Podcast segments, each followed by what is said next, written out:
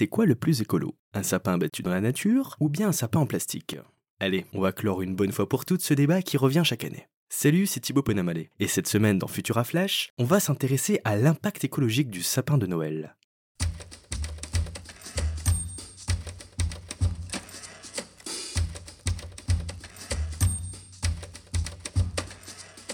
Que serait Noël sans notre beau sapin roi des forêts? Les Français ne peuvent plus s'en passer.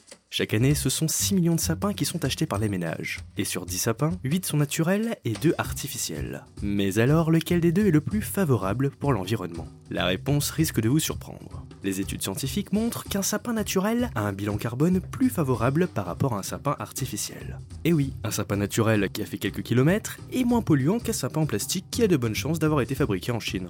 Le sapin naturel émet 3,1 kg de CO2, tandis que le sapin artificiel en émet 8,1 par an. Mais vous allez me dire, bah oui, mais si on garde le sapin en plastique assez longtemps, ça rentabilise.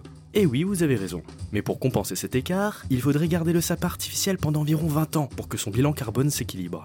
Le problème, c'est que généralement en France, on le jette après 8 ans. C'est pas fou. Donc pour résumer, si vous avez déjà un sapin artificiel chez vous, gardez-le pendant au moins 20 ans.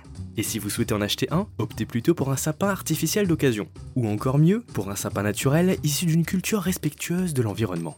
Et surtout, n'oubliez pas de le replanter ou de le recycler après les fêtes, sinon ça ne sert à rien. On sait qu'avec ce qui se passe en ce moment pour l'environnement, ça reste tout de même un effort à faire, qui peut avoir son importance. Et ce n'est pas parce que votre voisin ne le fait pas qu'il ne faut pas le faire. Bon après, culpabilisez pas trop. En réalité, la question du sapin représente une infime partie, à peine 2%, de l'impact écologique des fêtes de fin d'année. Si vous voulez vraiment faire la différence, faites appel à la seconde main pour les cadeaux, et misez sur un repas plus sobre. Et vous, qu'en pensez-vous? Plutôt sapin naturel ou artificiel cette année?